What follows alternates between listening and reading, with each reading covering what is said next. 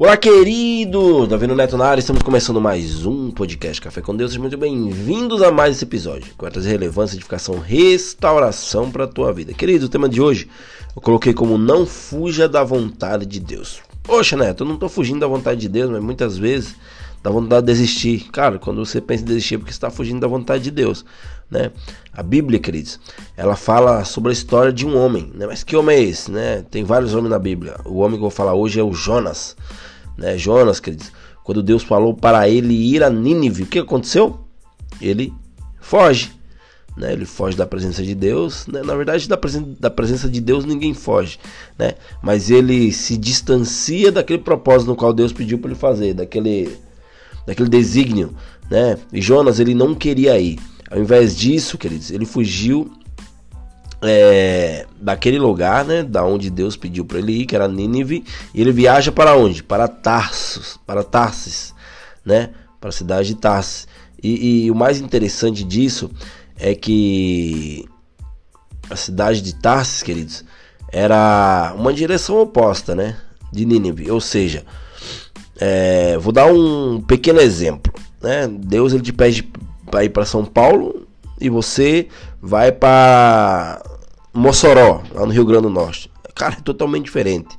Entendeu? Você foge do propósito de Deus, indo para Mossoró, ou ao contrário, né? Não, Deus te pede para ir para Mossoró e você vai para São Paulo.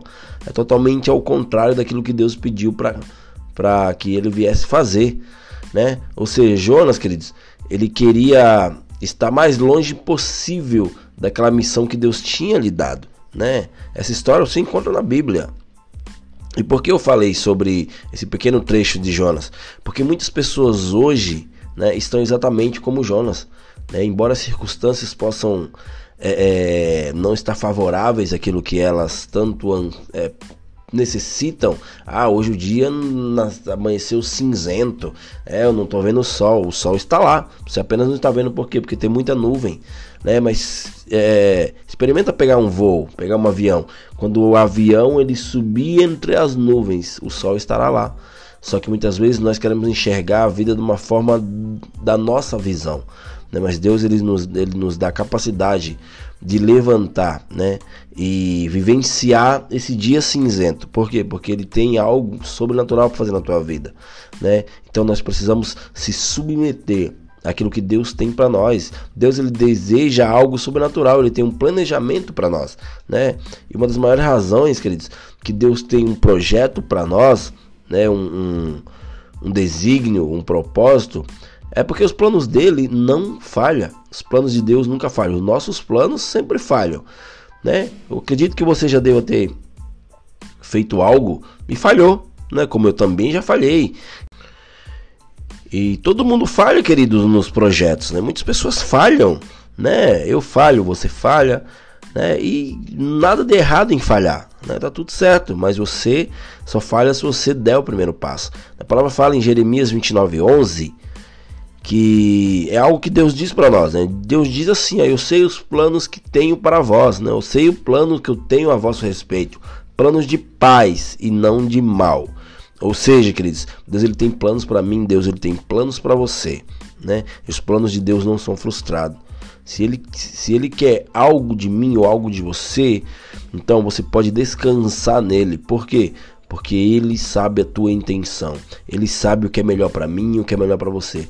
Porque ele vai fazer infinitamente mais daquilo que a gente imagina, né? O que a gente pensa é pequeno, né?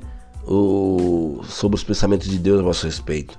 Deus, queridos, ele entende o nosso posicionamento, Deus ele nos entende e ele não quer que nós venhamos nos comparar, mas ele quer que nós venhamos viver a boa, agradável e perfeita vontade dele aqui na terra.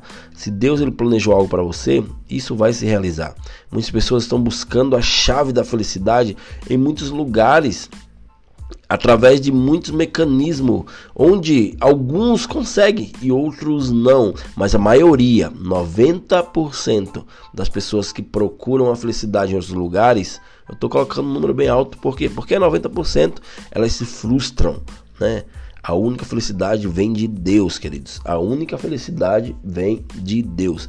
Então, eu acredito que se você é, viver ou mergulhar naquilo que Deus tem para tua vida, a tua felicidade não vai ser uma felicidade terrena, vai ser uma felicidade é, dos céus, né? algo que Deus vai derramar sobre você.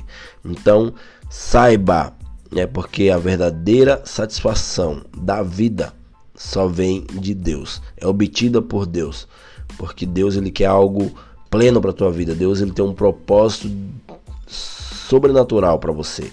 Se você percebe que está resistindo àquilo que Deus quer para você, mesmo sendo nas mínimas coisas, né, como Jonas fugindo do propósito, decida hoje se render a ele. Por quê, Neto?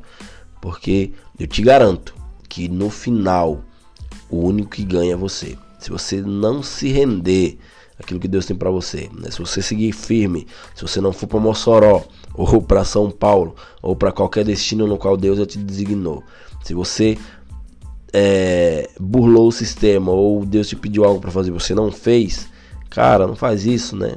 Segue em frente, porque no final quem ganha é você. Beleza, queridos? Até o próximo episódio e valeu!